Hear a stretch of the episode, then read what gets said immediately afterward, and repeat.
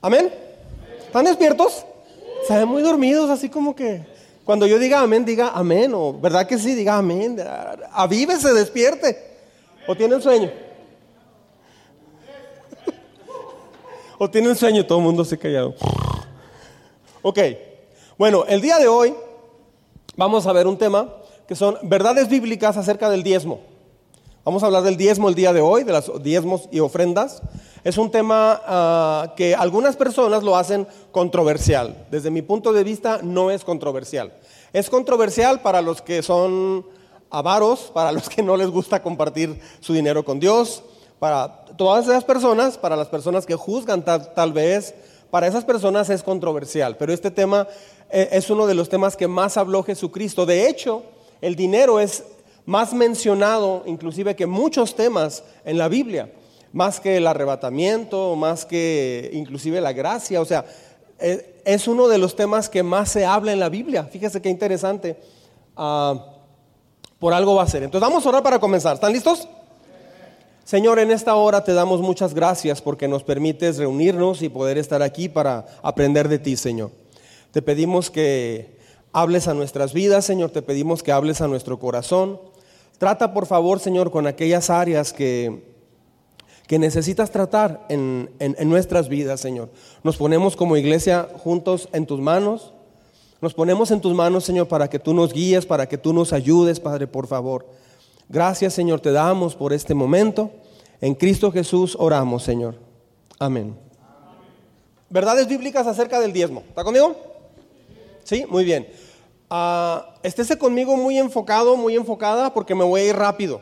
En realidad, todo mundo sabemos ya de este tema. ¿Quién no sabe?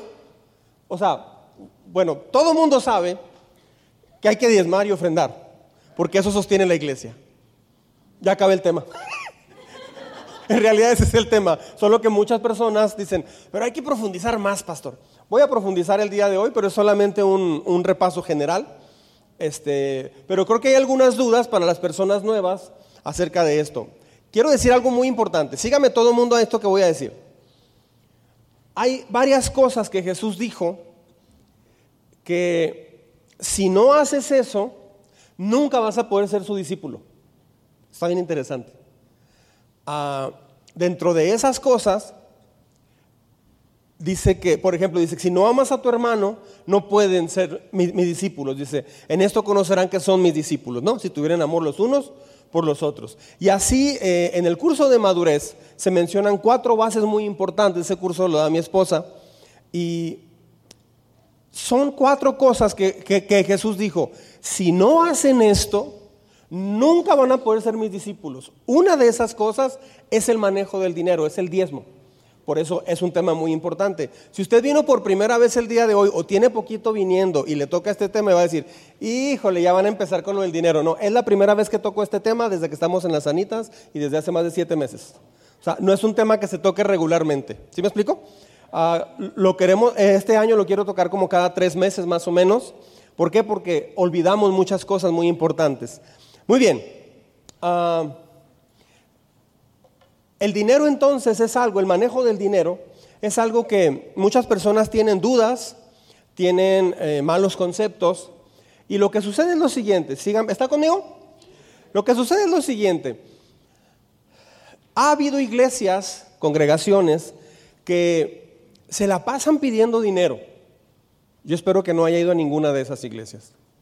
Pero si le ha tocado a alguna iglesia donde, este, no sé, están pidiendo y pidiendo y pidiendo y pidiendo y pidiendo y duran media hora de predicación y media hora pidiendo, y este, y, o ha visto videos en, la televisión, en videos ah, donde se ve algún una persona predicando y dice, aquellos que quieran 100 dólares de bendiciones, pasen y den billetes de 100 dólares.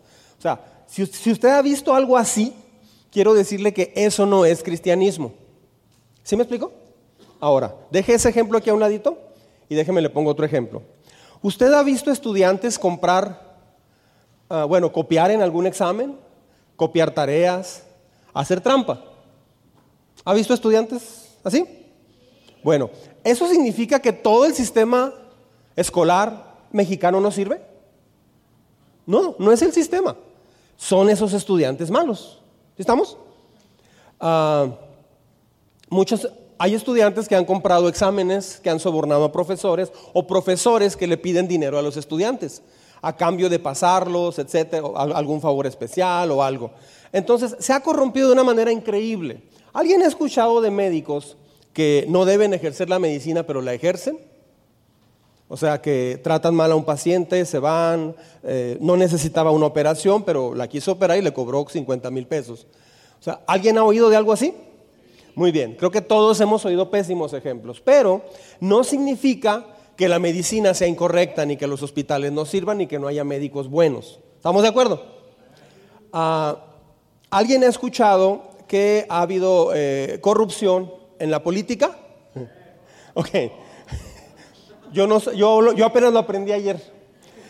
Qué mulas son, ¿eh? Ok. Ah, pero eso no significa que no haya personas que realmente estén ayudando al país. ¿Sí me explico? O sea, un problema que hay aquí es, el siguiente. El latino por naturaleza, el latino, del mexicano hasta la Patagonia, el latino por naturaleza le duele mucho dar. Somos un pueblo bajo una maldición de no saber dar. A países como Gran Bretaña, Estados Unidos, Noruega, etcétera, etcétera. Si tú analizas un país que tiene una muy buena economía, tienen una característica esencial.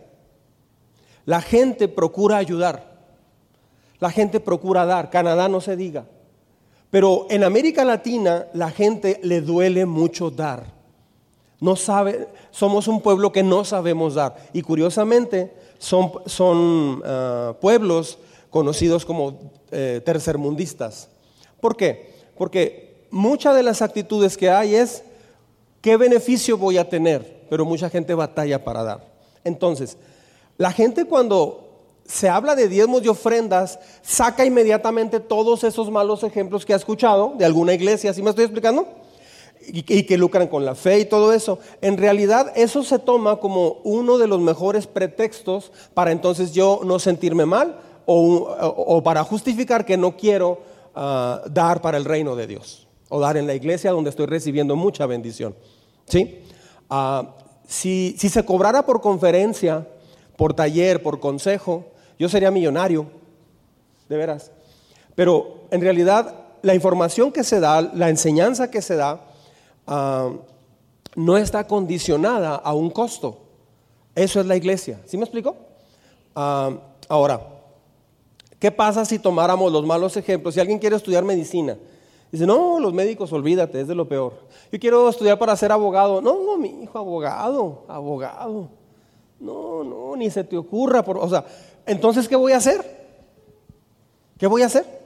¿Por qué? Porque este, casi todas las áreas en las que puedes trabajar se han corrompido de una manera increíble. Cuando yo reabrí el taller hace cinco años como proveedor de la industria maquiladora, Ah, hace en el, 90, en el 95, en el 97, este, de cada 10 maquiladoras que yo visitaba, por lo menos la mitad eh, tenían corrupción.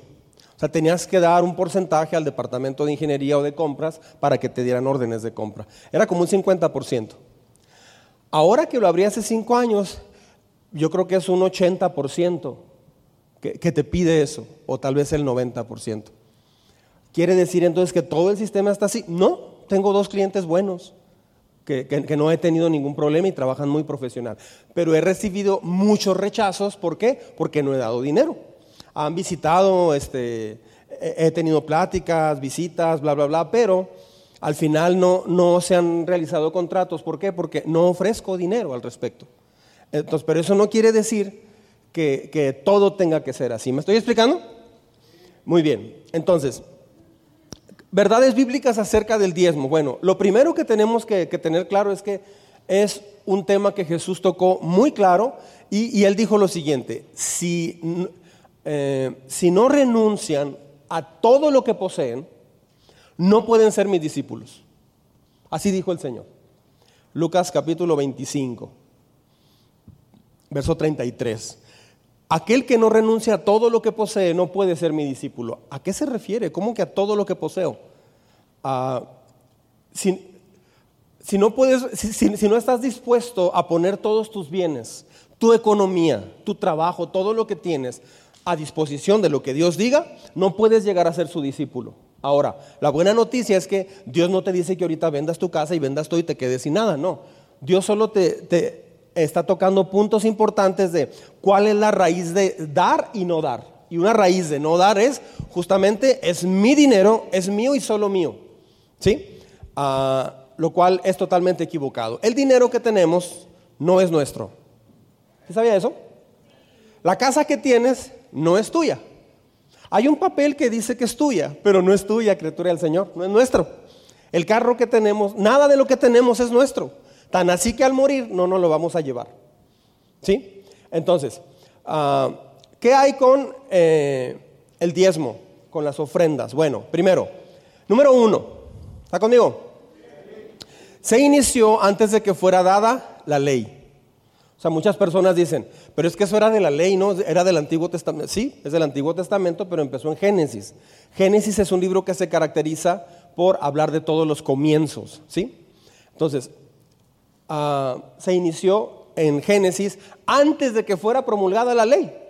¿Sí estamos? Mire, voy a leer. Dice, cuando Abraham volvía de derrotar a Kedarlaomer y a los reyes que estaban con él, el rey de Sodoma salió a su encuentro en el valle de Sabé, es decir, en el valle del rey.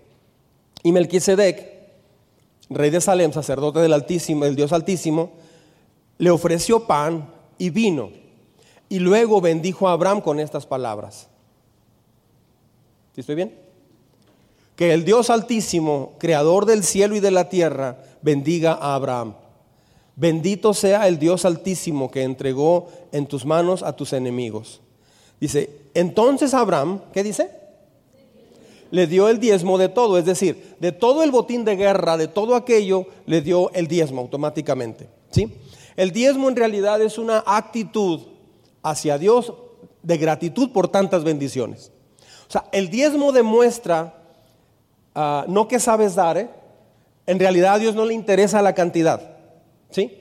Ah, en primer lugar, lo que le interesa es la actitud del corazón. Por ejemplo, yo puedo dar un peso o puedo dar mil pesos, pero si doy mil pesos y pude haber dado más y doy mil pesos porque ahí está hambre ya.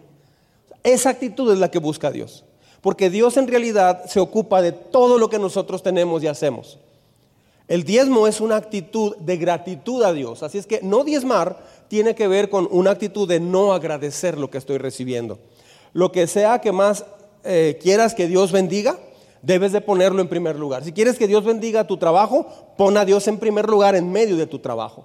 Si quieres que Dios bendiga tu economía, pon a Dios en el centro de tu economía. Si Dios está a un lado de tu economía, todo se va a echar a perder. No tiene ningún sentido todo lo que usted haga. Entonces, si quieres que Dios bendiga tus finanzas, debes de poner a Dios en tu dinero. Eso dice la Biblia. Ah, este es el principio del diezmo. Le devuelves a Dios el, el primer 10% de tus ingresos. Eso es lo que dice la Biblia. ¿sí? Ah, le devuelves el 10% de tus ingresos. Ahora, pregunta. ¿Por qué debo, por qué dice Dios que debo de dar diezmo? ¿de dónde salió eso? Aquí va. Dice, y comerás en la presencia del Señor tu Dios. En el lugar, estoy en Deuteronomio 14, 23. Y comerás en la presencia del Señor tu Dios, en el lugar eh, que Él escoja para poner allí su nombre. Dice, el diezmo de tu grano, de tu mosto y de tu aceite, y los primogénitos de tus vacas y de tus ovejas, para que aprendas a temer siempre al Señor tu Dios. Muchas personas no, han entendido una cosa, el diezmo no tiene como propósito que haya lo suficiente en la iglesia solamente, no. El propósito básico y principal del diezmo es aprender a temer a Dios, es decir, entender y valorar que todo lo que dice Dios es tan importante porque tan así que depende tu vida económica de ello. Entonces, fíjese el propósito con el que fue dado, para que aprendas a temer al Señor tu Dios. O sea, para que estés consciente de que un día se te puede acabar la fuerza para poder trabajar. En cualquier momento, en cualquier momento, te puede pasar cualquier cosa, cualquier situación y ya no puedes trabajar. Antier salí a caminar, eh, ya era noche, y, y vi una persona que parece que le había dado una embolia. Iba caminando con mucha dificultad. y estaba relativamente joven. Nadie sabemos en qué momento, nadie sabemos en qué momento va a haber un problema en nosotros. Ahora alguien puede decir, bueno, pero tengo pensión y tengo seguridad social y todo, puedes tener lo que tú quieras. Pero cuando eres fiel en, regresarle, porque no es dar, ¿eh? es regresarle a Dios lo que es de Él, ah, y tienes una necesidad fuerte en, el, en un día, con toda confianza, con mucha mejor confianza vas a poder ir a Dios y decirle, Señor, tengo este problema. Nadie sabe en qué momento te van a despedir. Alguien me platicaba ayer, es que mi hijo se casó con una muchacha, antier, se casó con una muchacha y, ella era en Taiwán la coordinadora para toda América Latina. Y mi hijo, que es ingeniero, se enamoró de ella y pues se casaron. Dice, pero resulta que entonces ella manejaba centenares de gerentes a nivel mundial, un puesto altísimo que tenía ella. Dice, y ya tiene más de un año y medio desempleada. No encuentra trabajo porque está demasiado sobrecalificada. Era la CEO de toda América Latina de esa maquiladora, imagínate. Entonces, ah, nadie sabemos en qué momento nos va a suceder algo. Entonces, el diezmo no fue dado para que para que Dios diga, a ver, dame el 10, ándale. No, no fue para eso. Fue para que aprendas a entender que las fuerzas que Dios te da y la bendición que Dios te da ah, viene de Él y no de algo más. ¿Sale? Número dos, ese fue el punto número uno. Número dos, reconocer que lo que genero no es por mí, sino por Dios. ¿Ha oído a las personas decir, yo con mis manos hice esto? Eso, tiene un nombre, se llama arrogancia. ¿Sí? Ah, mire, Deuteronomio dice, ¿está conmigo? Todo esto lo hizo para que nunca se te ocurriera pensar, he conseguido toda esta riqueza, ¿cómo? Con mis propias fuerzas y energías. ¿Sí estoy bien? ¿Sí estoy bien? ¿Estoy leyendo mal? Ok. ¿Es que estaban anotando el título primero? ¿O por qué se quedaron tan callados? Ok, los espero, perdónenme la vida. ¿Ya lo copiaron? Reconocer que lo que genero no es por mí, sino por Dios. Ahora sí, leemos el texto juntos. Todo esto lo hizo, juntos conmigo, por favor, todo mundo. Todo esto lo hizo para que nunca se te ocurriera pensar, he conseguido toda esta riqueza con mis propias fuerzas y energías. Acuérdate del Señor tu Dios. Él es quien te da las fuerzas para obtener riquezas, a fin de cumplir el pacto que les confirmó a tus antepasados mediante el juramento.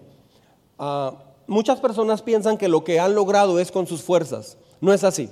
A otras personas dicen, gracias a Dios por esa escuela donde, donde, trabajé y me jubilé después de 30 años. Gracias a Dios por ese hospital. Gracias a Dios por esto. Gracias a Dios por, por lo que sea. No, quien te da la fuerza detrás de todo eso es Dios. Entonces, el diezmo refleja la gratitud y sensibilidad que tú tienes a un Dios que te da todo lo que necesitas. Por ejemplo, hay muchas cosas que, ah, que suceden a nivel mundial. Mire, por ejemplo, hablando de México, cada economía tiene personas que generan riqueza y otras personas que están tomando esa riqueza. Otra vez, hay dos tipos de personas en cada país. En México hay personas que están generando riqueza, dando riqueza, y hay otro tipo de personas que están consumiendo esa riqueza. Hay productores de riqueza y hay usuarios de riqueza, contribuyentes y consumidores. ¿Sí? México tiene una economía informal de las más altas a nivel mundial. A muchas personas tienen un puesto de tacos o lo que sea, este, y mucha gente no paga impuestos. Ah, entonces, lo que generan es para ellos. Una persona me decía una vez, no, que los impuestos, que no sé qué. Le digo, ¿tú ni pagas impuestos, argüendero? Bueno, eh, pago el predial. Sí, pero, pero este, o sea, hay, dos tipos, hay, hay dos tipos de, de personas. Contribuyentes y consumidores. Todos los proyectos que se hacen en cada gobierno es parte de nuestras contribuciones. ¿Estamos de acuerdo? Entonces, la economía se desbarata cuando hay más consumidores que productores. O sea, cuando las personas están más enfocadas en recibir y menos enfocadas en producir y sembrar, es donde una economía colapsa. Lo mismo sucede en las familias con Dios. Hay personas que no han logrado realmente conectarse con Dios porque a lo largo del tiempo no, alcanzan a ver que la manera en como diezmas o no diezmas viene directamente del corazón tuyo. Dios nunca va a bendecir un corazón, jamás, o sea, jamás va a bendecir un corazón que tiene problema con esa área. Nunca, no va a pasar, dice la Biblia que no. Sí, ahora puede usted decir, el pastor está manipulando. No, yo estoy hablando de lo que dice la Biblia. Lo vamos a ver más en detalle. ¿Sí? De hecho, yo mismo he, sido testigo de eso. Entonces, Dios, creó, Dios nos creó para crear riqueza. Uno de los pueblos más ricos del mundo es el pueblo judío. ¿Quieres saber a quién pertenecen la mitad de las empresas en Estados Unidos? Todo el entretenimiento de Estados Unidos, Warner Brothers, todo, ¿sabe de quién pertenece? Pueblo judío. En los Óscares eh, hay más judíos que en ninguna otra parte en la entrega de los Óscares. O sea, eh, el pueblo judío aprendió una cosa muy importante, a dar. Ahora que fuimos a México, mi esposa y yo hace, hace, algunos meses, este, nos subimos a un Uber y era un, judío. Hay una comunidad muy grande de judíos fundamentalistas ahí en, ortodoxos ahí en, en, Polanco, están en Polanco, ¿sí? Y este, fuimos a comer a la casa de Toño. ¿Quién es Toño? No tengo idea, pero es un lugar que así se llama, la casa de Toño. Y estábamos comiendo ahí y estaban pasando, parecía un desfile, pasaban los judíos, así como, ponte de pie, Germán, por favor. Ay, cuenta que lo estás viendo. Ponte de pie. Nomás le faltan los churritos. Nomás le faltan los churritos a los lados. Gracias, hermano. Y entonces iban pasando muchos. Bueno, como a los cuatro días nos subimos a un Uber y era un judío. Este, muy amable, muy, muy buena onda, todo muy suave. Y, este, y, le decía, ¿y usted va a una sinagoga judía? Dice, sí, claro, claro, este, mira, hacemos esto, le platicamos que éramos pastores y no sé qué, muy padre, platicamos muy suave, nos decía, oh, mira, hemos hecho tantas cosas, ahorita yo estoy en necesidad económica, dice, por eso ando de Uber, porque tenía un proyecto pero no me funcionó, dice, pero me han ayudado tanto, le digo, ¿quién? Dice, la comunidad, la, sinagoga, dice, es que en la sinagoga, de ahí eh, más o menos auspiciamos a más de 100 estudiantes a nivel mundial. Ah, fundamos ya un hospital, Fundamos tres escuelas, fundamos esto, fundamos aquí, fundamos allá. Todo lo hacemos porque siempre eh, el enfoque de nosotros es poder mejorar, mejorar la, comunidad, siempre. Entonces, uh, platiqué este ejemplo una vez. En Nueva York, un grupo de judíos que no tenían dinero y no conseguían trabajo porque ya eran muy mayores, se pusieron a hacer unas artesanías eh, con figuras de Israel, por ejemplo, y, este, y las vendían, hicieron un mercado muy bien organizado. Eran más de 100 ancianos judíos que se organizaron, comenzaron a vender todo eso y tenían su venta los fines de semana en una exposición que les permitía el gobierno local, de ahí en la ciudad de Nueva York.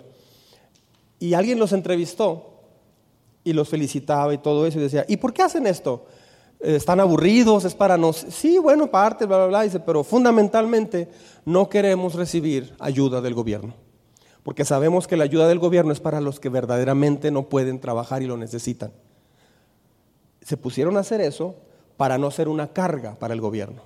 ¿Cuál es la mentalidad latina? Esa mentalidad es la miseria que hay en cada personalidad latina.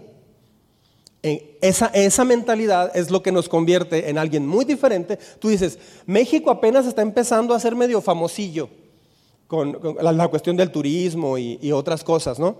Pero en realidad, si México hubiera aprendido a dar hace unas cuatro décadas, si hubiera aprendido a sembrar y ser honesto, México sería uno de los países más importantes en el mundo. No lo es ahorita, no lo es. No es de las principales economías, sí está cerca, está en el 14, es bueno, pero mucho de lo que sucede en México ah, sucede porque trata de, robar luz, trata de hacer trampa en los impuestos, trata de hacer, o sea, muchas cosas. Imagínate ahora en la iglesia. Como el asunto es que la Comisión Federal o el agua eh, o, no sé, o el wifi que, que, alguien se roba del vecino y vas y le tocas, cambió la clave, ¿verdad? O sea, todas esas cosas que muchas personas las han normalizado, en realidad lo que demuestran es el corazón tan podrido que hay en cuanto a la economía. Ahora, Netflix no se va a dar cuenta de eso, tal vez el vecino tampoco, cuando alguien compraba películas piratas. Eso eh, mucha gente no se da cuenta, algunos sí, pero no todos. El asunto es que el diezmo El pastor no se da cuenta porque yo no sé quién diezma y quién no diezma, por orden mía. Ah, bueno, tesorería sí sabe, pero no lo divulga. ¿Sí? Ah, pero Dios lo sabe.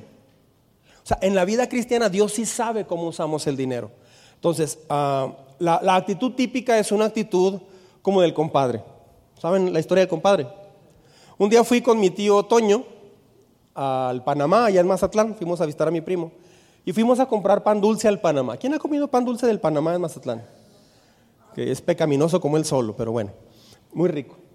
Y fuimos a comprar pan y en lo que nos dijeron, son, no, sé cuánto era, yo saqué dinero y, pagué así rápido. ¿Pagué? Dice mi tío, ah, mi hijo, qué rápido. Ya, así quedó. Y cuando llegamos a la casa, me dice mi tío, le dice mi tío a mi tía Chela, le dice, fíjate que me encontré a alguien más rápido que el compadre, ahora sí. Yo no entendía hasta que me platicaron la historia. Dice que tenía un compadre, ya dije nombres y todo, ¿verdad? Híjole. Compadre, lo siento mucho, no sé quién sea usted, pero bueno, ya ni modo. Es una chela que vive allá en Bolivia, no es de Chihuahua. Y ya salió peor, ¿verdad? Tampoco es la que dice, ¿cómo? No se crea. Pues resulta que iban a pagar en un restaurante, llegaba la, cuenta. Cuando llega la cuenta, ¿qué haces? Las personas que son avaras no hacen nada. Se quedan como si nada. Voltean a ver a la esposa o al esposo a ver qué, qué. O a ver qué, quién, a ver, a ver qué, qué pasa. ¿Sí me explico? Eso es una actitud pésima. Una, una persona así no va a crecer en el reino de Dios, porque es mejor dar que recibir. Ahora, es diferente, no, no tienes que pagar tú, pero lo agarras a ver cuánto fue lo tuyo, por lo menos, ¿no? Eh, cooperas con algo, porque tú comiste, a menos que te hayan dicho que te van a invitar. ¿Sí me explico? Este, por ejemplo, hoy Raúl me dijo que me iba a comer. ¿Quién quiere ir con nosotros, Raúl? Ok. Ah, no, llega la nota y no hace nada. Entonces dice mi tío, pues que ya después de un momentito, pues ah, sacaba su cartera, así como con mucho dolor. La sacaba y él decía, compadre, espérese, espérese, compadre. Y, estaba pagando la, otra persona, compadre, ay, compadre, hombre, qué bárbaro. Pero siempre le hacía así. Espérese, compadre, compadre, válgame, compadre, válgame, compadre. Y nunca sacaba el dinero. Entonces hay varias formas de hacer eso. Con el diezmo sucede a veces lo mismo. Aquí, por ejemplo, no pasamos una charola por cada lugar. No hacemos el, órale, ese es el, órale, así. Órale. No hacemos eso aquí. Lo dejamos mejor entre usted y Dios. El asunto es que el latino funciona con el, órale. Pero aquí no funcionamos con el, órale, o mochate. No hacemos eso. ¿Por qué? Porque el diezmo es algo tan importante y tan especial para Dios que no lo vamos a rebajar a, órale, coopera. No. Yo he decidido que mejor lo hagamos así. ¿Por qué? Porque a Dios le interesa más ver quién lo hace de corazón. pero mucha gente no ha entendido eso y, y, mucha gente se queda sentada. Todo el mundo nos ponemos de pie y todos diezmamos o algo así. Pero mucha gente se queda sentada. Ah, no me presiona. Esta iglesia me gusta porque no te presionan para dar. Alguien me dijo una vez, fíjese pastor, que me gusta mucho que aquí no están pide y pide dinero. Le digo, mm, pues eso es bueno. Pero eso no significa que no, que no se deba enseñar de este tema. Entonces, ¿cuál es la mentalidad latina? La mentalidad latina es, si tú tienes, dame. La mentalidad de un hijo de Dios es, sabes que yo tengo, te voy a compartir. ¿Quieres saber cuáles son las personas que mejor les va económicamente acá? Espiritual y económicamente. Personas que saben dar. Personas que se enfocan en compartir. Ah, Dios quiere que seas productivo y el plan para tu vida incluye también bendecirte económicamente, pero no te va a bendecir Dios si no aprendes este principio tan importante. Se llama la redistribución de la riqueza. Por ejemplo, déjenme explicar la diferencia entre capitalismo, comunismo y cristianismo. El capitalismo no es, no es cristianismo, ¿eh? Muchos piensan que, somos capitalistas. No, el cristianismo no es capitalista. Escuche bien lo que voy a decir. Primero, el capitalismo dice, lo que es mío, es mío. Y lo voy a retener. Ese es el capitalismo. Lo que es mío es mío, punto final. ¿Sí? Capitalista hace eso. ¿Sí estamos? Por ejemplo, un fenómeno que se dio con el COVID. Los grandes inversionistas dijeron, ¿sabes qué? Esta pandemia se puso feo Y en el 2020 retiraron todo el dinero de las inversiones, mercados y todas partes, así todo lo retiraron. Se retiraron miles de billones, billones, billones, mucho dinero a nivel mundial. Se abre todo otra vez. ¿Y qué es lo que sucede? Ahorita la tasa de recuperación bancaria en Estados Unidos está en el 4.51. ¿Y, ahora, ¿Y por qué está diciendo eso? Voy por un punto. Y la tasa de recuperación económica en México, si tú inviertes, es del 11.4, algo así. Quiere decir que ahorita conviene más invertir tu dinero en dónde? En Juárez, en México. ¿Por qué? Porque te va a dejar más. ¿qué eso arrancó desde, desde, el 2020 para acá y Estados Unidos fue cerrando sus tasas, sus tasas y ahí está, y ahí las tiene. Entonces, invertir en Estados Unidos ahorita no es redituable. Entonces, todo el dinero se está viniendo para dónde?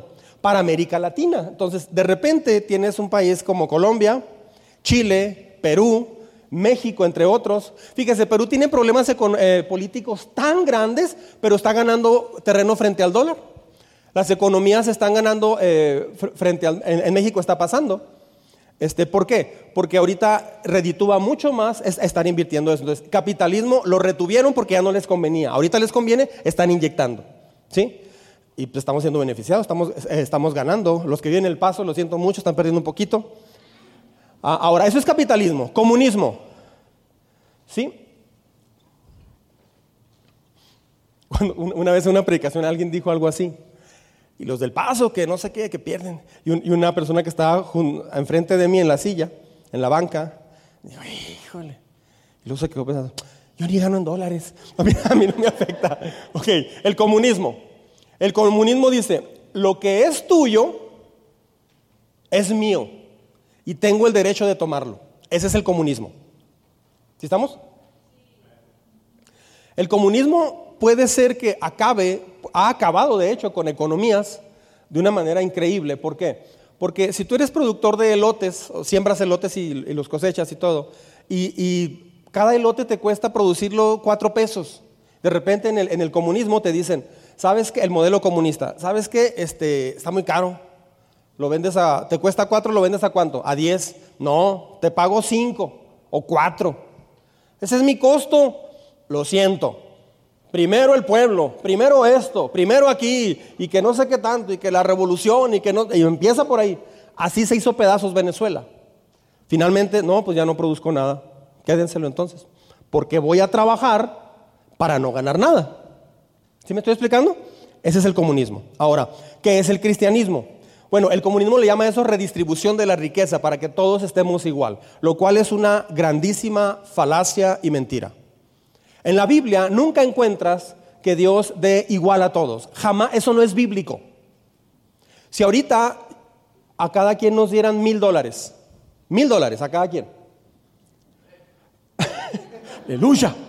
Este, ¿Usaríamos dentro de un año, tendríamos el doble todos? No, porque para empezar, no somos iguales, tenemos contextos distintos, entonces eso de la igualdad es una mentira, no es bíblico, es incorrecto. Porque alguien de aquí va a decir, oh, con estos mil dólares, con esto me voy a Cancún. Otra persona dice, con esto voy a Villomada y compro dos dompes de asadero. Otra persona dice, con eso arreglo mi carro. O sea, cada quien lo va a hacer. O una persona va a decir, yo lo voy a ahorrar.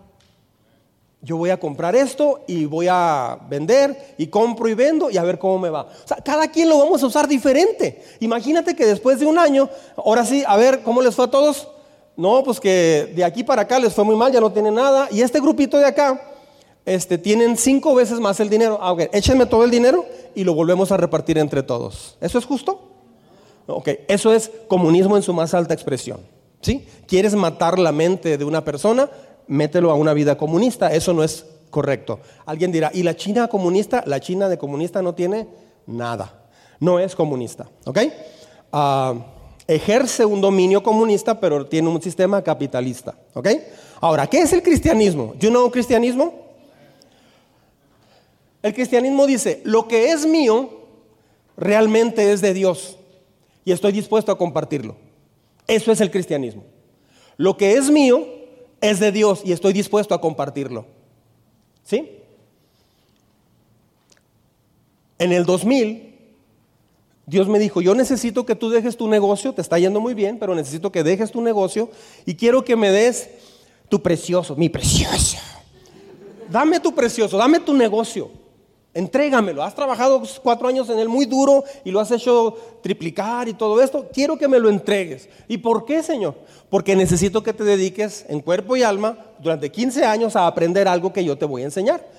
Tú quieres una iglesia práctica y real. Bueno, yo te voy a enseñar cómo hacerlo, pero necesitas estar de tiempo completo. Además, ah, este, eso era nada más para que tú estudiaras. ¿Ya te graduaste? Ahora sí, devuélvemelo. Ok, literalmente mi esposa y yo dejamos todo para poder plantar esta iglesia. O sea, esto que estoy predicando, yo lo viví. ¿Sí me explico? Nosotros lo hemos vivido. ¿Ok? Uh, Dios quiere, el cristianismo es, donde Dios quiere que proveas de beneficios, servicios y protección a otras personas. Cuando una persona le duele dar o critica a otra por dar, es una persona que no tiene la menor idea, no tiene la menor idea de quién es Dios. No tiene la menor idea de lo que es ah, el corazón de Dios en su vida. O sea, no tiene la menor idea. No eh, le gana el amor al dinero. Es una persona que está enamorada del dinero, es una persona que vive para el dinero, pero escuche bien, cuando venga un tiempo de necesidad, ¿con qué cara le vas a pedir ayuda a Dios? ¿Con qué cara? Ah, cuando voluntariamente eres generoso y ayudas a otros, ¿sabe qué sucede? Aquí va. Lo que sucede cuando, eres generoso y sabes dar, lo primero que se modifica es tu corazón, tu carácter. Y, lo que más le importa a Dios es transformar tu carácter. ¿El carácter de Jesús cuál es? Es dar. Él te dio la vida, me dio la vida. Él nos, él, nos dio este planeta. Él ha sostenido este planeta y lo hace por amor. Él dio su vida por nosotros. Él te dio la capacidad para poder trabajar. Pero muchas personas les duele dar diezmo. Les duele. Nunca una persona que le duele dar diezmo va a poder conocer realmente a Dios. Y va a llegar un día, lo necesito decir, donde esa persona muera y vaya al cielo, vaya al, juicio. Ahí va a ser muy tarde, es ahorita donde necesitas tomar las decisiones. Vas a estar llorando en el hospital tal vez y te vas a arrepentir, pero no vas a haber sembrado nada cuando llegues ahí al cielo, porque como usas aquí tu dinero, va a repercutir en tu vida eterna, eso lo dice la Biblia. Ahora, ¿qué es el diezmo? ¿Está conmigo? ¿Qué es el diezmo? Muy sencillo. Levítico capítulo 27, verso 30. ¿Qué es el diezmo? Levítico 27, 30. ¿Sí? Dice, ¿qué es el diezmo? Levítico 27, 30. Cada día de la semana eh, en el devocional viene prácticamente un mensaje completo, ¿eh? diferente a todo lo que estoy hablando. En esta semana como no hablamos mucho de este tema, sí viene toda una explicación muy amplia. ¿Sale? Ah, juntos, por favor, conmigo. La décima parte de los productos de la tierra, ya sea grano de los campos o fruto de los árboles, le pertenece al Señor y debe ser apartada. Es santa para el Señor. O sea, Dios la considera como algo santo, algo especial. Tal vez nosotros no lo consideremos como algo especial. Dios sí. ¿Por qué? Porque Él, si algo quiere ver Él, es tu corazón. Es transformar tu vida. ¿Por qué? Dígame usted por qué. Bueno, piensa por qué. Porque ese corazón que no quiere dar, que no sabe dar, que no sabe agradecer, en realidad lo va a llevar por un camino desastroso toda su vida y Dios quiere modificarlo desde, desde ahorita. En realidad, el egoísmo en la vida del ser humano lo, acaba, el orgullo lo acaba. La, la falta de humildad acaba con una persona. Una persona que no reconoce un error y no lo reconoce y no lo reconoce, así, esa persona va a terminar mal en su trabajo, va a terminar mal en su matrimonio, va a terminar mal en todas las áreas. Entonces, el diezmo no te hace santo, pero sí demuestra que no tienes un corazón de gratitud para Dios. ¿Sí? Ah, ahora, pregunta, ¿Dios necesitará nuestro dinero? Sinceramente, ¿Dios necesitará nuestro dinero? O sea, eh, él quiere lo que representa tu corazón. Él quiere que aprendas a confiar en Él. Él quiere desarrollar tu fe, de hecho. Ahora, ¿dónde deberías diezmar? Bueno, diezmas donde te estás congregando, porque es la información donde estás recibiendo. Mucha atención a lo que voy a decir. Lo que mucha gente ignora o no, entiende es, a muchos me han dicho, me gusta mucho cómo usted predica y cómo se enseña, me gusta mucho eh, el, liderazgo de esta iglesia, me gusta mucho la integridad, me gusta mucho la forma tan dinámica de explicar los temas, me encanta eso, ok. De hecho, por eso estoy aquí, mucha gente me ha dicho y, otros me han dicho, la visión y, la misión me gustan mucho, etc. Ok, ¿cómo yo llegué a este punto? O sea, ¿cuánto tiempo tuve que pasar de preparación y aprendizaje y esfuerzo para poder llegar a este punto? Tú puedes ir con un médico que tiene un mes de graduado y puedes ir con un médico que ya, que ya tiene 45 años ejerciendo y es el, es el encargado de todo pediatría o cirugía. ¿Sí me explico? Es diferente. Entonces, ah, en realidad, lo que somos como iglesia es el resultado de muchas décadas, tres décadas para ser específico, 30 años, donde mi esposa y yo invertimos nuestro tiempo, nuestro dinero en prepararnos para poder ser lo que es esta iglesia. Porque una iglesia es lo que es el líder, básicamente. O sea, toda organización, toda iglesia depende del líder. Y una organización se puede ir a pique por el líder o puede renacer por el líder. ¿Sí estamos? Pero muchas veces detrás de, un liderazgo, por ejemplo, en el, caso mío, no se alcanza a ver cuánto esfuerzo, trabajo e inversión hubo para prepararse y para llegar a, un punto como en el que estamos como iglesia. Eso no se alcanza a ver. El, diezmo es lo que permite, ah, el diezmo de personas fieles es lo que permitió, en, este caso a, nosotros, durante los primeros 15 años de la iglesia, poder dedicarnos completamente a estudiar y trabajar y, meternos. Ah, entonces, darle a alguien más, por ejemplo, yo le voy a dar a un parquero o a un hermano que tiene necesidad en la iglesia, yo le voy a dar una ofrenda de 500 pesos o 100 pesos. Ok, ¿eso es diezmo? No, eso es beneficencia, es una, es una ofrenda de amor, eso no es diezmo. ¿sí? Mucha gente dice, no, pues eh, yo, yo, yo sí diezmo porque mire, le doy al del Walmart, le doy al del Esmart, le, doy al, al, que empaqueta no sé qué tanto. eso no es al que la Cruz Roja, que esto y lo otro. No, eso es, eso es beneficencia. Este, es muy diferente al diezmo. O sea, diezmo es tomar el 10% que es de Dios y lo regresas al lugar donde estás recibiendo enseñanza. Eso es básicamente la enseñanza. Entonces, no es, eso no es diezmo dar a otra persona, eso es caridad. ¿Ok?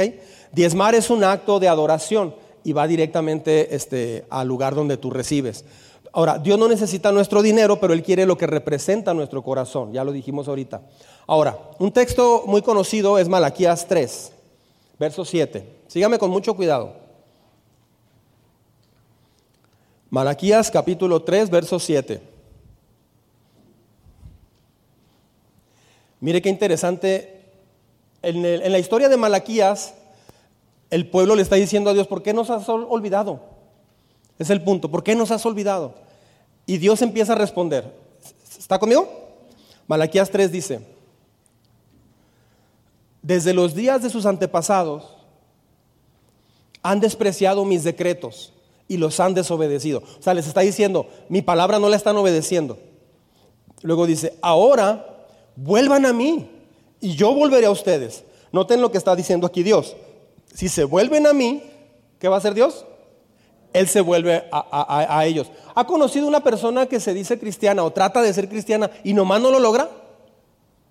O sea, viene, son, como por temporadas. Viene un tiempo, dos, tres semanas, llora y dice que sí, pero no puede y no puede y no puede. Porque tiene una cadena en su corazón que, casi siempre va de la mano con no saber darle a Dios lo que es de Él. Sígame con cuidado, porque eh, con esto eh, Dios va a romper cosas muy profundas en el corazón de algunos. Dice, vuelvan a mí y yo me volveré a ustedes. Dice el Señor de los ejércitos. No lo dice el pastor, lo dice el Señor. ¿Estamos de acuerdo? Dice, ante los ejércitos celestiales. Pero ustedes preguntan, ¿cómo podemos volver cuando nunca nos fuimos? ¿Debería el pueblo estafar a Dios? Esa es la pregunta que Dios les hace. O sea, ellos dicen, pero ¿en qué nos hemos alejado de ti? Y lo, que responde Dios en el verso 8 dice, ¿debería estafar el pueblo estafar a Dios? Dice, sin embargo, ustedes me han estafado. Pero ustedes preguntan, ¿qué quieres decir? ¿Cuándo te hemos estafado? ¿Estoy bien? cuando te hemos estafado. Me han robado los diezmos y ofrendas. ¿Cómo dice? Que me deberían de dar porque los necesito mucho. ¿Dice así? No, dice, ¿qué me corresponde? O sea, Dios es bien claro en esto. Ahora, quiero hacer, abrir un paréntesis aquí. ¿Me permiten hacer un paréntesis? Ahí está. O sea, si este tema en lo que estoy hablando a usted le está incomodando y se está incomodando mucho con este tema, relájese. No necesita ponerlo en práctica y puede seguir viniendo a la iglesia. Relájese. Solo lo que estoy diciendo es lo que dice Dios. Así como digo que dice Dios de la familia, del trabajo, de todo, yo necesito hablar de este punto. ¿Sí? ¿Por qué? Porque está en la Biblia. ¿Ok? Muy bien. Entonces, ah, dice, me han robado los diezmos y ofrendas que me corresponden. O sea, le corresponden a Dios y luego dice, ustedes están bajo maldición porque toda la nación me ha estafado. Luego dice, traigan, aquí viene el reto, traigan todos los diezmos al depósito del templo, note que es al templo, dice, para que haya suficiente comida en mi casa. ¿Por qué Dios dice eso? ¿Por qué Dios quiere tener mucha comida en su casa? Ahorita le voy a explicar. Ah, porque aquí se refiere a comida literal. ¿sí? Si lo hacen, dice el Señor de los ejércitos celestiales, les abriré las ventanas de los cielos. O sea, quiere decir que estaban cerradas. ¿Por qué las ventanas del cielo estaban cerradas? Porque la gente estaba estafando a Dios, no regresándole lo que es de Dios. Así de simple. Dice, derramaré una bendición tan grande que no tendrán suficiente espacio para guardarla. Inténtenlo, pónganme a prueba. Dios dice esto de una manera bien clara, o sea, Dios dice que si lo honras con la primera parte de tus ingresos, Él te va a bendecir financieramente. Créame, la peor deuda que puedes tener es deberle a Dios. Es la peor deuda que puedes tener. La peor, lo peor que te puede pasar es que seas conocido ante Dios como alguien que le duele dar. O sea, típicamente el latino no batalla en comprar un buen carro. Qué caro tu carro. Sí, pero es que pues vale la pena. ¿Ok? Está bien. Una, buena casa, un buen teléfono. O sea, no se escatima en muchas cosas, pero el diezmo duele mucho darlo. Una ofrenda duele mucho darlo. Sí, este, eso en realidad lo ve Dios. Usted no tiene problema conmigo, ni siquiera con finanzas de aquí. Usted no tiene problema conmigo en eso. Yo no sé quién diezma y quién no. Pero Dios dice que las puertas del cielo están cerradas cuando tienes este problema o cuando no eres una persona que sabe dar. Ahora, algunos dicen, entonces eh, eh, doy el diezmo y ya con eso. No, el diezmo no es tuyo, no estamos dando, repito, es de Dios. Y luego, lo que hacía el pueblo judío, hablando del pueblo judío, básicamente en total, ya con el diezmo incluido, daban aproximadamente hasta un 35, hasta el 40%. ¿Conoce el dueño de la avena Quaker? un, señor así como de los peregrinos de Estados Unidos, ¿sí? Los pilgrims, así, ¿sí? Ok, él fue un hombre que hace más de 90 años dijo, pastor, yo no, yo no puedo hacerme pastor porque no tengo mucha capacidad de, de aprender teología, pero yo puedo apoyar a los pastores que están estudiando y a misioneros. Ore porque voy a empezar a, a, vender la avena que yo cultivo. Y empezó.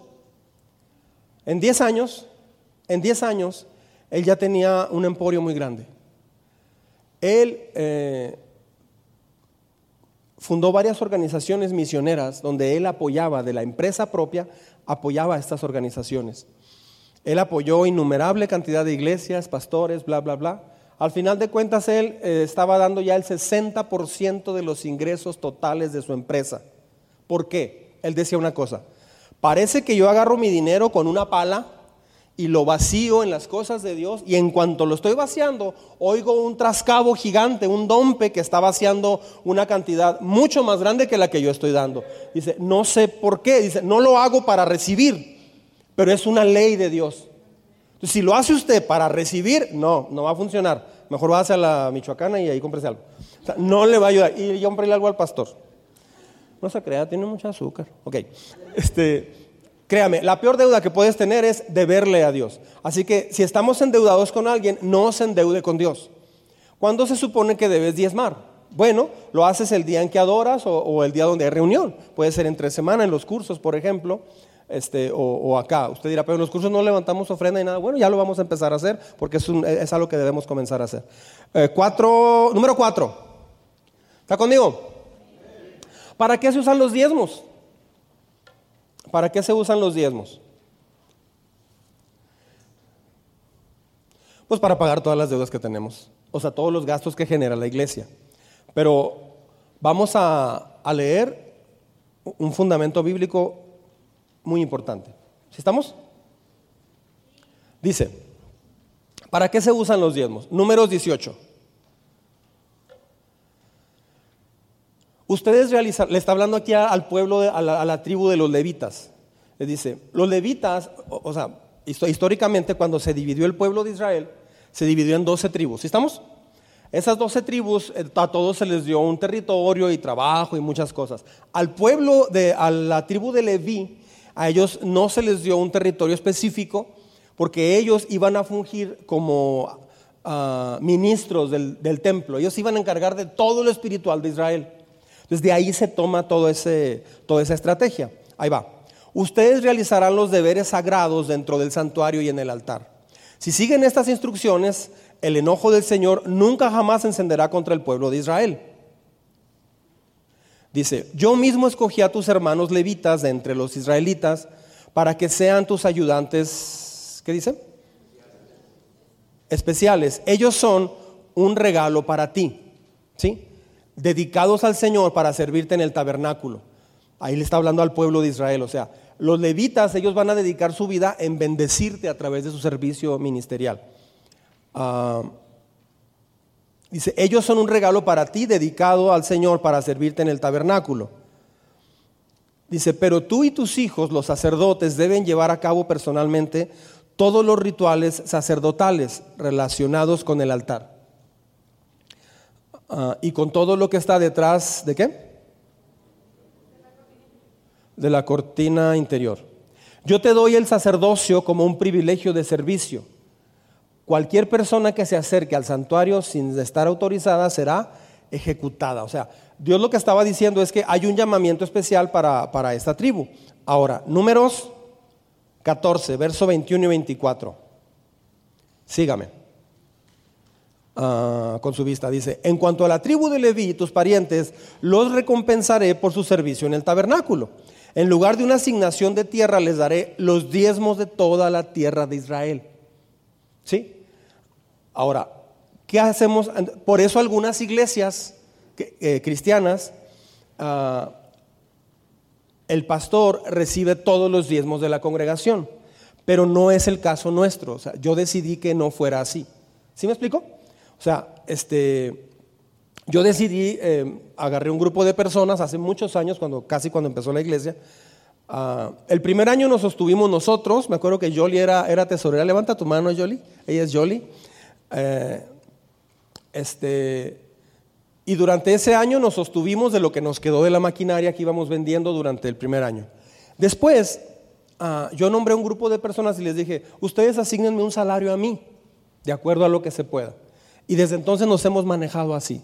Ah, durante 15 años no, hubo manera de, pagar este seguro social o fondo de retiro, inclusive aguinaldo, vacaciones menos, utilidades pues menos.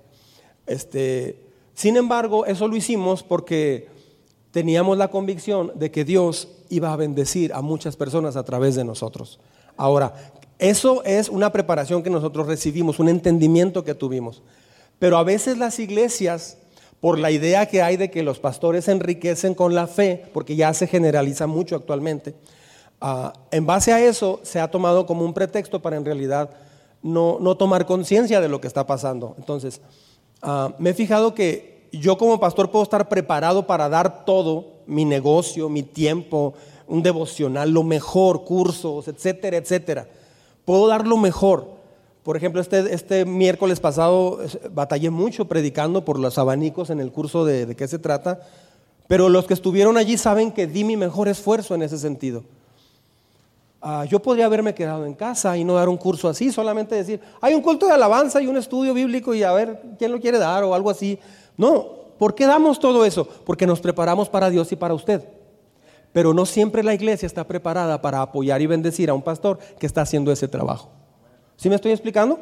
Entonces, yo no me quedo con los diezmos de la iglesia, no sé ni quién diezma ni quién no, en primer lugar. Segundo lugar, ah, aparte de eso, de ser pastor, yo tengo un trabajo, tengo un negocio también que Dios nos permitió volver a abrir. ¿Por qué lo volví a abrir? Porque anhelo mejorar económicamente.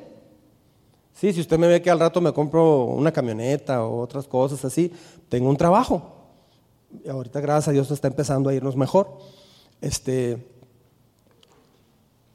entonces, ¿es pecado traer un buen carro o hacer un viaje o algo así? No, sobre todo en mi caso, porque yo tengo un trabajo.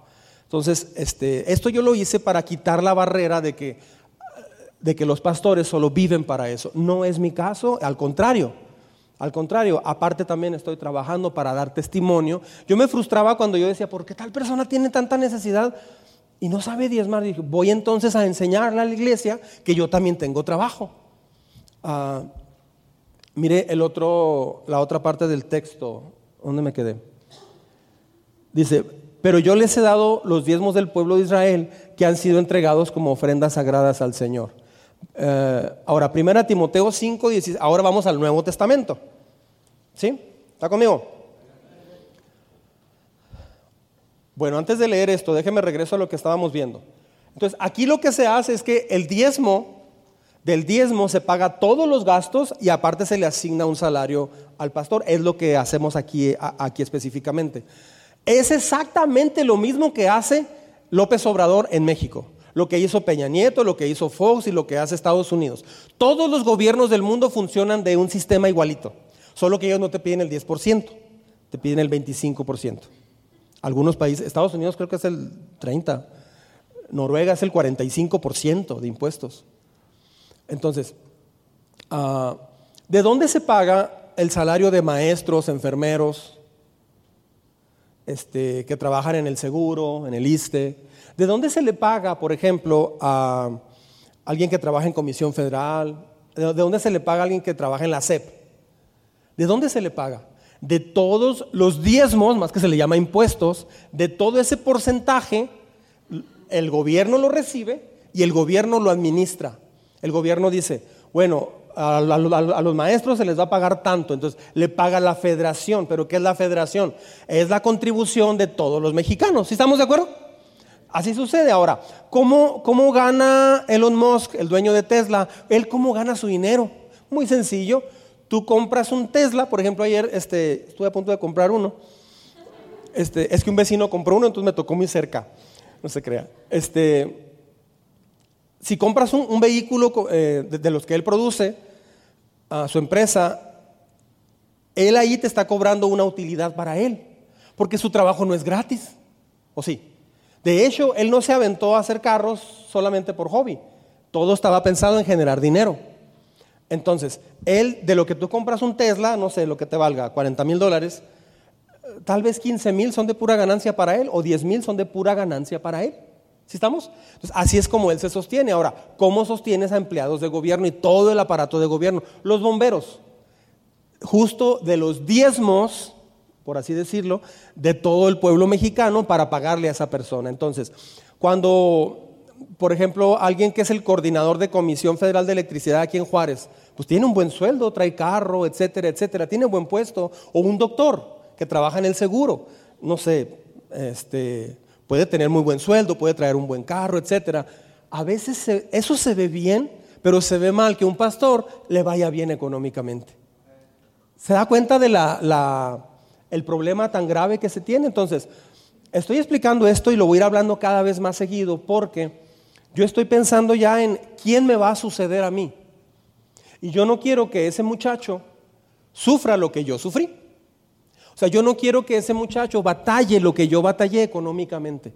Entonces, la iglesia, o sea, yo quiero dejar el camino preparado para que ese matrimonio que, va a tomar el pastorado dentro de 15 o 20 años, no sé cuándo, o tal vez el año que entra, no sabemos, no sabemos cuánto tiempo vamos a vivir, eh, que sea una persona que sepa que la iglesia le va a dar un buen sueldo y que tiene lo suficiente para comprar una buena casa, para, para vivir bien, holgadamente. ¿Por qué? Porque Él está atendiendo tu corazón, tus necesidades, tus hijos, y te va a llevar a la vida eterna, básicamente. Esa es la función de un pastor. Amén. Mire, ahora sí, Timoteo 5, 17 y 18. Dice, juntos, por favor. Los ancianos, bueno, solo aclarando, los ancianos aquí se refiere, anciano en realidad se usa como pastor también en la Biblia, ¿ok? Los ancianos que cumplen bien su función deberían ser respetados y bien remunerados. En particular los que trabajan con esmero tanto en la predicación como en la enseñanza. O sea, había diferentes funciones de ancianos, pero el anciano que compartía la predicación y la enseñanza, o se le puede llamar también pastor. Este, en otra versión de la Biblia dice eh, que se le debe de pagar el doble. O sea, alguien que haga muy buen trabajo es que se le pueda remunerar inclusive el doble. O sea, quiere decir que Dios no está peleado con que un pastor tenga un buen sueldo. Hace poco un muchacho me preguntó, oiga, ¿y usted es casado? Le pues que yo sepa sí, ¿por qué? Le digo, sí, ok. ¿Y tiene hijos? Sí. Dos. Comen como cuatro, pero son dos. Este, ok. Uh, ¿Pero qué no deben de ser sin familia los pastores? Le digo, no, de hecho es un requisito para ser pastor. Este, el que anhela obispado, o sea, estará a cargo, debe de tener familia y administrar su familia. Entonces, los gastos que tiene todo mundo normal, esos son los que tiene también un pastor. ¿Sí me explico? Entonces, mire, uh, número cinco y último. ¿Está conmigo? Cinco y último. ¿Cómo es la actitud que Dios quiere que tengas cuando das. Cuando das. ¿Cómo es la actitud que Dios quiere que tengas cuando das? O sea, si a usted le, duele dar, una persona dice, me encantó mucho todo, pastor. La alabanza, la, predicación, la gente bien amorosa, bien padre. Lo más que pues al, último siempre pues ahí se pidió dinero, ¿verdad? Pero bueno, o sea, entonces, ¿de dónde cree esa persona que se paga este edificio? ¿De dónde cree esa persona que se, que se paga toda la estructura de iglesia? Toda la preparación del pastor, por ejemplo. ¿De dónde? Ah, segunda a los Corintios 9, 7. ¿Listos? Aquí va. Aquí estamos en el Nuevo Testamento. En voz alta todos, por favor, conmigo. Cada uno debe decidir en su corazón cuánto dar. No de mala gana ni bajo presión porque Dios ama a la persona que da con alegría. Aquí no se refiere al diezmo, ¿eh?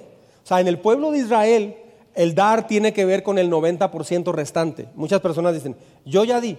No, eso no es correcto. O sea, eh, el, dar, el, diezmo estás regresando, pero el dar en sí tiene que ver con el 90% que te queda. ¿Sí? Ah, yo me acuerdo cuando teníamos el negocio, lo voy a decir esto con cuidado para darle la gloria a Dios, pero para explicarles cuál ha sido nuestro corazón. Cuando teníamos el taller en el 97, yo era el líder del grupo de hombres ahí en la iglesia. Este, no sé si todavía estabas ahí, Polo. Este, y Mario, Mario todavía no llegaba. Este, me acuerdo que en esa época, una vez me habló el pastor y me dijo, oye, mira, pagamos la VEN, hicimos esto, hicimos, me dio toda una explicación económica de lo que habían hecho en la iglesia durante ese mes, durante tres meses. Le digo, pero ¿por qué me explica eso, pastor? Dice, porque tú eres la persona que más ha diezmado de toda la iglesia. O sea, mi pastor sí tenía esa información, ¿sí? Ah, yo creo que él tenía una madurez diferente a la mía, obviamente, pero yo, yo me conozco, y no quiero confiar en mí, por eso yo no quiero saber quién diezma y quién no. Yo quiero que cuando hable yo con alguien, eh, yo quiero tratar a alguien que eh, porque tenga dinero o no tenga dinero, porque diezme o no diezme, yo no hago acepción de personas en ese sentido. Yo, fue como un candado que yo quise poner. Entonces, el pastor me explicó muchas cosas. Dije, no, es, pero no, es, que tú eres la persona que más ha diezmado, tú y tu esposa. Este, y pues quiero decirte gracias, lo estamos usando sabiamente. Le digo, pastor, gracias por informarme, pero no necesita hacerlo. Yo lo hago para Dios y sé, sé el beneficio que he recibido de estar aquí en su iglesia y lo que he crecido. Mi vida iba a ser un desastre si yo no hubiera llegado aquí a esta iglesia, pastor. Lo hago de corazón y, pues gracias, bla, bla, bla. Entonces, muchas personas, uh, Dios quiere ver tu disposición de dar quiere ver tu corazón, comienza en el corazón, ¿sí? Entonces, ¿cómo debemos de dar? Debemos de dar cuidadosamente. No cuidadosamente de no llegar a caerse en lo que pasa para allá donde está la caja, no. Me refiero que es algo muy importante, no a ir caminando, agárrame porque me caigo. No me refiero a eso. O sea, no debe dar compulsivamente. No es muy bueno ser compulsivo. Si el Espíritu Santo te mueve a hacerlo, está bien. Pero compulsivo, vamos a dar todo, sí, sí, sí, para que Dios nos dé de más. Lo vas a hacer emocionado, no en fe, y no va a estar bien. Debes de darlo eh, cuidadosamente. Aquí no funcionamos de la forma en que ofrenda para Dios. En el radio hace muchos años escuché una persona que decía, me regalaron un camión para los niños del orfanato de Anapra, pero no tiene llantas. Y esa persona decía, en el radio, radio cristiana, decía, dime, ¿no te causa dolor? ¿Por qué no donas esas llantas? O sea, en el radio pidiendo. Por esas cosas la gente generaliza, pero aquí jamás hemos hecho así como que, a ver, hermanos, si quieran donar 100 dólares, mil dólares, esto y lo otro, o mil pesos o 100 pesos, jamás hemos hecho eso, jamás, jamás lo hemos hecho. Sin embargo, sabemos que dar es una bendición para todos. A usted ya le tocó llegar a una iglesia totalmente ya formada, con una cimentación y una estructura, pero no le tocó pasar los primeros 15 o 20 años donde nos aventamos unas, unas odiseas, ¿verdad, Buenas, pero, pero buenas. No des impulsivamente. El tipo de donación más espiritual es cuando piensas, oras y luego decides cuánto vas a dar. Estamos hablando de una ofrenda. ¿Por qué? Porque planificamos lo que nos importa en nuestras vidas. No te vas de viaje así. ¿A dónde vas? Voy a Cancún. O a Mazatlán o a Vallarta. ¿Quién sabe dónde voy a ir? Yo me voy a subir a ver qué sale. ¿Y dónde se va a quedar? Pues no tengo idea. En el Hotel Camarena a ver dónde. Pero y luego, pues a ver cómo sale. No haces unas vacaciones así. O sea, te va a ir mal. Lo planificas. Se está planeando. Vamos a hacer una carnita asada. Órale. Ahí nos vemos a las 7. Y luego, Llegan todos. ¿Trajeron carbón? No. ¿Trajeron carne? No. Pues dijiste que veníamos aquí a tu casa. No, de hecho esta no es mi casa. Es del vecino, le estoy cuidando. ¿Qué rayos? O sea, es algo muy mal planificado. Típicamente es, tú traes esto, esto, esto, esto y esto. Y en la mañana yo preparo los tamales. O sea, este, Dios quiere que tu ofrenda sea importante y significativa en detalle para ti, no para Él. O sea, Dios quiere desarrollar eso en tu corazón. ¿sí? Ah, segundo, inciso B, dar con entusiasmo. Mucha gente da sin entusiasmo. Se usa frases como tengo que dar, pues si no doy, Dios se la va a cobrar conmigo esta semana. Yo he escuchado gente que dice eso. No, mira, hay que diezmar porque si no Dios te lo cobra, ¿eh? Dios te lo cobra y mal. Eh, no, o sea, eh, eso no, es, no debe ser una motivación para diezmar. De hecho, no diezme. Si esa fuerza, si es con molestia, eh, repito, si le incomoda un tema como este, no, no, diezme. Le va a ayudar más el dinero usarlo en otras cosas. Porque Dios nunca bendice a una persona que diezma de esa forma. Ah, das porque sabes que Dios va a hacer algo grande en tu corazón. Das porque sabes que Dios ha hecho cosas muy hermosas en tu vida hasta hoy. Das porque valoras de dónde Dios te sacó. Amén. Uh, Inciso C, dar voluntariamente. Cada vez que una persona te presiona para dar, no des, por favor. O sea, no des. Si alguien te presiona para dar, no debe de dar. ¿Ok? Porque si das presionado, de todas maneras Dios no te va a bendecir. Pero cada vez que te sientas desafiado por Dios, que eso es distinto, a dar, será mejor que des, porque siempre que Dios te pide es porque te va a dar más. Y siempre que Dios te da es porque te va a pedir. Ese es el ciclo. Y en ese proceso comienza a haber una bendición muy especial, espiritual y económica en tu vida. Inciso, inciso D, perdón, inciso D, dar alegremente. Dar alegremente. Hay que dar con alegría. Una de las palabras griegas para ofrecer aquí es la palabra hilarante. O sea, con mucho júbilo, con mucha alegría. Dios quiere que disfrutes dando, sembrando en la iglesia donde estás recibiendo y donde Dios te ha transformado, donde Dios está transformando tu vida, la de tus hijos, tal vez la de tus nietos. O sea, Dios quiere que aprendas a, sembrar allí también. A veces un desafío de ser alegre es, o sea, una persona está alegre, pero cuando le desafían a dar, se le acaba la alegría. ¿Por qué? Porque no es una persona que no ha entendido que es mucho mejor dar que recibir. Típicamente el pueblo latino está al, revés de esa ley. La ley que se vive es, es mejor recibir que dar. ¿sí? Cuando te sientas de esa manera, recuerde los beneficios de dar en tu corazón. ¿sí? Ah, derrota el materialismo, fortalece tu fe y es una inversión para la eternidad. Yo, decidí por los años restantes de mi vida ayudar a las personas a escapar del infierno, ayudarles a vivir para ir al cielo y ayudarles a vivir una vida diferente aquí en la tierra. Eso fue mi decisión. En eso yo estoy dedicado, a eso he dedicado yo mi vida. Ah, tuve prácticamente que dar todo, tiempo, dinero, esfuerzo, por décadas, como ya lo mencioné ahorita. Ah, ¿Por qué menciono esto? ¿Es una especie de reproche? No, me estoy poniendo como un ejemplo de que hacer eso nunca, nunca Dios se queda con nada. Nunca Dios se queda con nada. Jamás. Jamás. La casa donde vivimos nos costó la mitad. Nos costó la mitad. Ah, fue un milagro. Esa casa fue un milagro. Es una muy buena ofrenda de parte mía como pastor poder estar listo, dispuesto para ayudarles como familia, nosotros o como matrimonio, ayudarles a que puedan llegar al cielo junto con nosotros. Y así nos ayudamos todos. Amén. La próxima semana vamos a empezar caminata bíblica por el Antiguo Testamento. Yo les animo, les, les exhorto con todo mi corazón a que no falten un solo día, no falten los domingos, a menos que se ande muriendo por ir al hospital. Pero pero no falte, o sea, mucha gente falta. Eh, se va a ir quedando muy rezagado en lo que es caminata bíblica. ¿sí? Hágase ese propósito. Y traiga invitados, bla, bla, bla. Traiga hay muchas sillas vacías todavía. Vamos a seguir trabajando en eso, ¿ok? Ah, entonces, ah, traiga invitados para el próximo domingo, pero ya una vez que arranque caminata bíblica, yo no le animo a que traiga invitados. Porque como va un tema después de otro, la gente que va a llegar se va a sentir muy fuera de base, van a batallar. Entonces, este es un taller que yo les quiero dar a ustedes como congregación. Esto no es así para la comunidad, para gente nueva y todo eso. Traigan invitados, pero la próxima semana.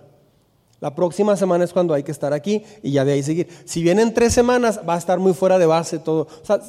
ahora, si alguien le dice, oye, ¿puedo ir? No, porque ya empezó caminata, no puedes ir. No, no, o sea, si alguien te dice, está bien, sí, vamos dígale, estamos en medio de un taller, pero sí, sí, sí puedes ir, ir, viendo. Es que me ha tocado que como empiezo este taller, a la tercera semana llega la gente y está así como que se sienten bien mal y mejor se sientan. ¿Por qué? Porque no están entendiendo todo lo que se está haciendo, ¿ok?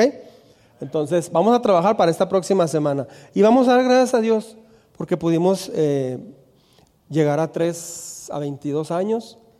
Y también el día de hoy quiero anunciarles, vamos a hacer un borrón y cuenta nueva así total, pero total, total, en cuestión de promesas de renta. ¿Sí? a partir de hoy vamos a renovar su promesa de renta. Es decir, si usted decía, yo estaba dando, promesa de renta es una ofrenda que damos del 90%, alguien diría, ¿y el 90%, cómo hago la ofrenda? Una manera de hacerlo es con una promesa de renta. Aparte de su diezmo, usted dice, yo puedo dar 50 pesos mensuales o 1000 pesos mensuales. Hay personas que dan hasta 1500 mensuales o 2000. Este, con eso logramos pagar los 26 mil pesos que pagamos de renta por los dos locales. La verdad es un regalo, ¿eh? pero es mucho dinero para nosotros. O sea, no sale de caja pagar todo eso. Este, gracias a Dios eh, hubo un grupo de hombres muy fieles. Voy a pedirles que pasen rapidito acá, los que estén aquí, los que trabajaron en el, en el arca para terminarla. Pero cuando diga pasen, es el momento en que hay que pasar. No sé si estén todos, pero los que fueron una o dos veces o una, vénganse para acá, por favor. Yo quiero orar por ustedes. Súbanse acá conmigo, por favor. Vénganse, súbanse acá conmigo.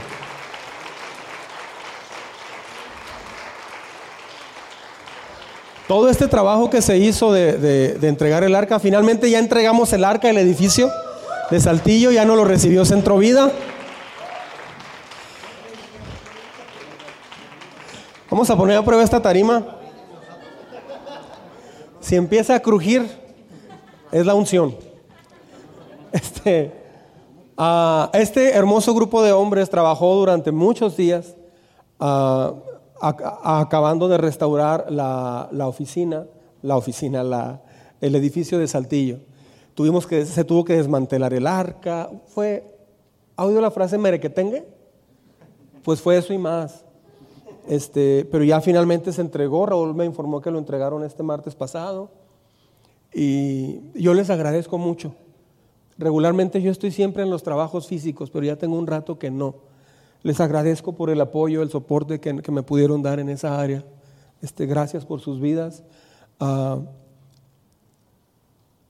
fácil gastamos unos 60 mil pesos, ¿verdad? En poder entregar ese edificio. Entonces todo eso salió de los diezmos y las ofrendas. Este, digo, se deben tarjetas algunas cosas, ¿verdad? Pero inclusive algunos de ellos, de estos hombres, decían, no, yo, yo, yo pago eso. Yo, yo lo pago, yo lo pago. Yo compro esta pintura, o yo aquí, yo allá. Entonces, así hemos funcionado. Y, y si usted está llegando a esta iglesia, le está tocando ver todo el trabajo que ya se hizo durante muchos años, muchos años. Pero podemos sembrar para que otras personas ahora vengan más adelante y conozcan a Jesús. Entonces, las promesas de renta, ahorita vamos a orar por los diezmos y ofrendas, eh, puede tomar un sobre y poner ahí promesa de renta y decida usted una cantidad que quiere dar mensual. Por ejemplo, eh, si usted gana mil pesos por semana, dice, pues mi diezmo son 100 pesos, yo puedo dar 30 pesos o 50 pesos de promesa semanal. Si no le pones semanal, nos va a meter en un problema. Si es mensual, está bien, pero póngale semanal, quincenal, mensual, porque no, no, no tienen esa información en finanzas. Entonces ponga ahí promesa de renta, entonces las vamos a renovar durante todo este mes. ¿Sí? Ya que empezó julio, vamos a aprovechar este verano para estar eh, mencionando durante este mes, vamos a renovar nuestras promesas. Yo le animo a que todo mundo participe. ¿Por qué? Porque siempre que das, Dios te bendice. No estoy hablando ya del diezmo, es una ofrenda para la renta. ¿Sale? ¿Ya estamos? Muy bien, entonces vamos a hacer una oración juntos, ¿les parece? Señor, como congregación, como familia, venimos delante de ti y juntos queremos darte gracias por este hermoso grupo de hombres que durante muchas semanas estuvieron trabajando, Señor, en, en preparar la entrega del edificio de la calle Saltillo. El día de hoy, Señor, públicamente queremos darte gracias por este grupo de hombres.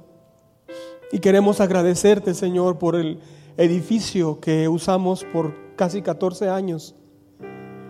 Gracias por el edificio que estuvo en la calle Plutarco Elias Calles, en el Salón Paso del Norte, que lo usamos por seis años aproximadamente. Y gracias por el primer edificio, Señor, en la calle 21 de marzo y, Francisco Márquez, que estuvimos allí por dos años o tres. Gracias por el dueño de estas instalaciones, por el gerente, por el personal que nos ha permitido estar aquí.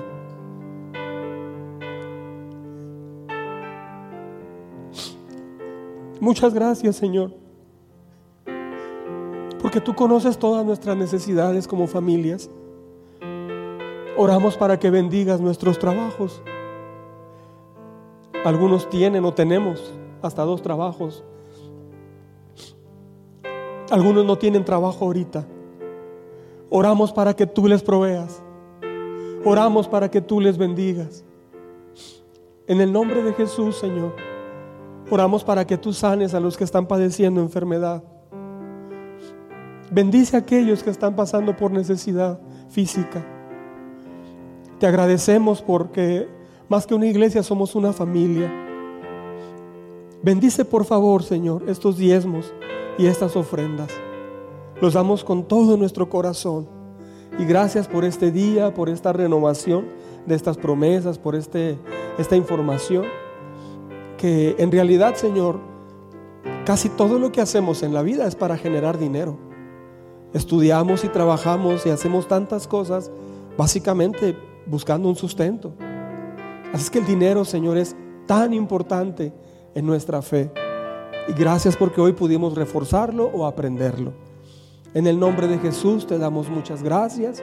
Multiplica este dinero, multiplica estas, estas promesas. Haz de esta iglesia, Señor, Una iglesia que sabe dar. Una iglesia que sabe sembrar en tu reino. Gracias Señor, porque si hace 22 años no se hubiera aprendido esto, esta, esta iglesia hubiera tenido que cerrar. Tal vez yo hubiera tenido que dejar el ministerio y dedicarme a trabajar mejor. Pero gracias porque se pudo enseñar y aprender esto, Señor. Y hasta ahorita somos la iglesia que somos debido a esta fidelidad. Ayúdanos a crecer en ello, Señor, por favor. En el nombre de Jesús te agradecemos juntos como familia por este día y esta enseñanza. Amén. Amén. Dios es bueno, ¿verdad?